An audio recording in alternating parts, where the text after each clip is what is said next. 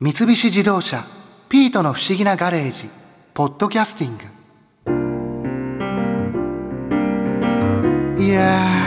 ー博士とボッコさんが地球に戻ってきてよかったよなあピートにしても博士ってほんとマイペースだよな先週あんな大げさな別れ方をしたのにあっさり戻ってきてまた普段通り便利カーで僕を連れ回すんだからでも今日綺麗な草花をたくさん見て癒されたな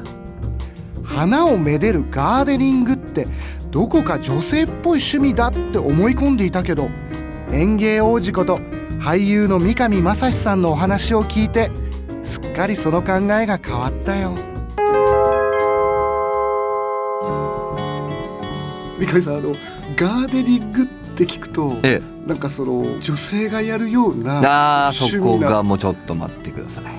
えいそれがもうおかしいですね男性でもやるんですいかやむしろ男がやるものですよえー女性はもちろんですけどもその花をめでるということだけを考えちゃってませんかまあそうですね違うんですガーデニング園芸なんですよそれは育てるということが楽しいんです育てるはい生きてるんですよ植物もだから一緒にこう本当に会話をするように本当に仲間になってぶつかっていかなきゃいけないんですよあの具体的なことなんです まあその通りですよねはいすいませんあのもう何より楽しいっていうのが、まあ、育てるそれがだから自分で愛情をかけて育てた分その分こう返ってくるわけですねそれで綺麗に咲いてくれて実をつけてそしてめでるのはもちろん花が咲いて楽しむのはもちろんのことをおすすめしたいのは最初はやっぱり食べられるものだったりとか食べられるのはいあの花でエディブルフラワーっていうご存知ですかエディブルフラワーはい食べられる花っていうことなんですけど聞いたことないですあ本当ですかはいあのまあ桜とかバラとかなんかバラアイスとか聞きません桜の味のあアあイーなスとんかかはい聞いたことはそういうのありますそうですよねあれは全部エディブル食べられる花なんですよあれはでも桜やバラが食べられるわけではないんですよ、ね、食べられるんですえ食べられるんです花びらが食べられるんですよそうなんですかそうなんです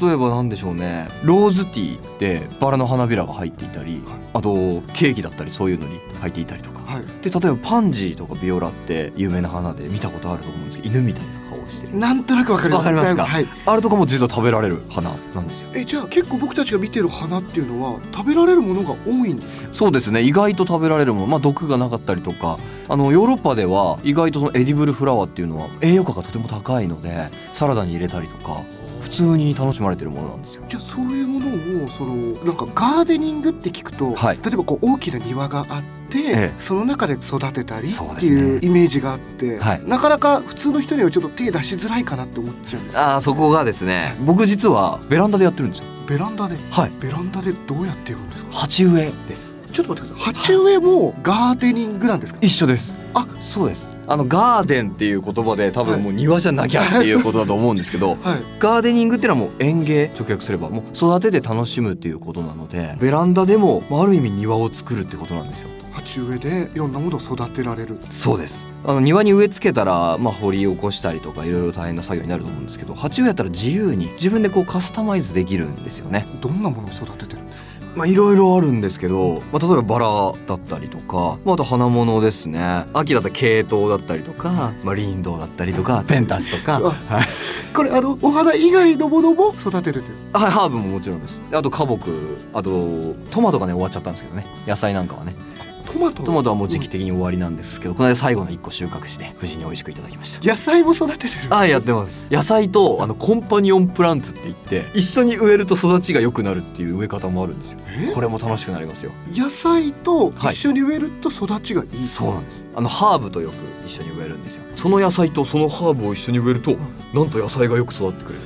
例えばトマトだったらバジルなんですよへえトマトとバジル、はい料理にしてもうまいですよねそれと一緒なんですなんでななんかそれはいい質問ありがとうございます。 トマトが非常に水が好きですよね。野菜なんで、身なりのものは水が必要、栄養も必要なんですけど、まあ野菜結構総じて言えるのが、過酷な環境のが甘く美味しくできるんですよ。トマトなんて特に。でも水は必要。だからバジルが水大好きなハーブなんですよね。はい水を欲しがっていくんですよ地中で根がで一緒に植えることで水はたっぷりやって大丈夫なんですどっちもバジルもトマトも水好きなんですですがバジルの方がいっぱい水吸おうとしてくれるんですよほー余分な水をバジルが吸ってくれるので、はいトマトが必要な分だけで済むんですよなんで美味しく育っていくじゃそのバランスがトマトとバジルはすごいいいっていう最高の相性ですねそれはちょっとなんか面白いですそねうですそれが自分でやるのは難しいんでバジルと一緒にやれば普通に水やりやってるだけでおのずと美味しくなってくるわあっていうふうにも言われてるっていうそういうコンパニオンなんですいろんな種類がありますちなみになんですけどその今ベランダでやられてるんですよねそうですそうですよね、はいなんで場所がないんです いやそうですよね洗濯物を干す場所がもったいなくなっちゃってドラム式に変えました乾燥機に乾燥機は付きい極力洗濯物あのねバラのトゲに刺さっちゃうんですよ T シャツがあーって言っていやそれは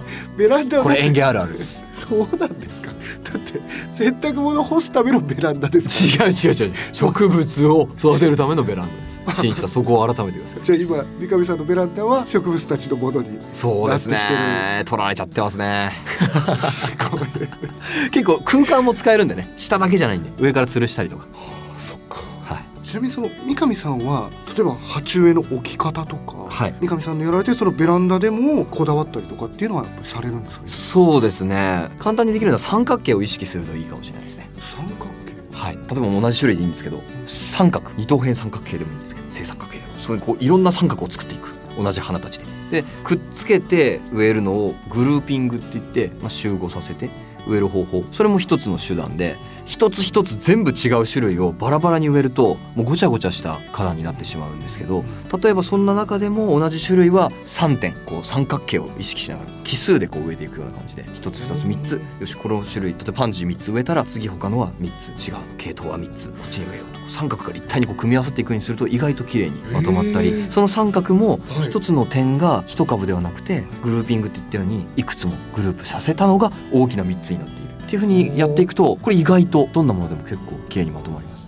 三角形を意識して配置していくはい、あのちなみに三上さんあの僕猫を飼ってるんですね実は、まあそれはスルーしますけどいやちょっと聞いてくだえなさんいですかちょこ猫うなんか例えば植物を育てるっていうのも例えばこう猫を動物を育てるみたいな感覚に似てるところってあるん ですいやちょっとねいやそれは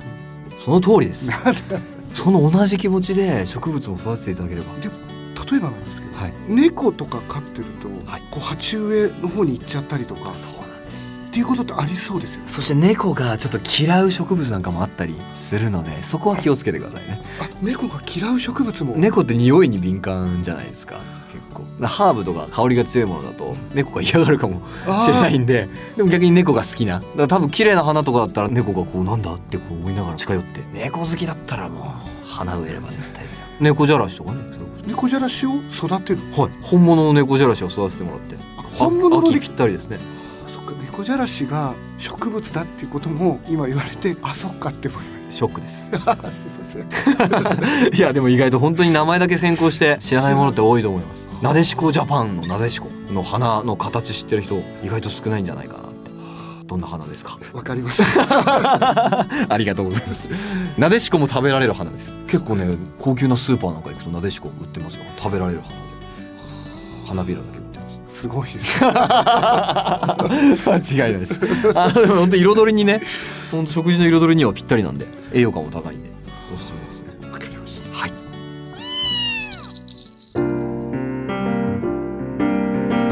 僕も目指そうかな園芸王子なんだかモテそうな気がするな元子はニューヨークだし仮にモテても浮気ではないよなうんなんだピートその目は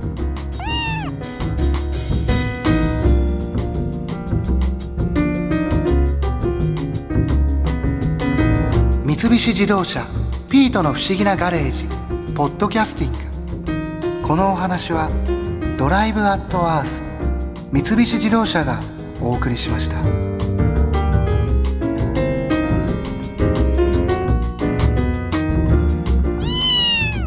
ここで耳寄りなお知らせですピートの不思議なガレージをもっと楽しみたいという方は毎週土曜日の夕方5時東京 FM をはじめお近くの FM 局で放送の三菱自動車ピートの不思議なガレージをお聞きください外に出かけたくなるとっておきのお話満載でお届けしています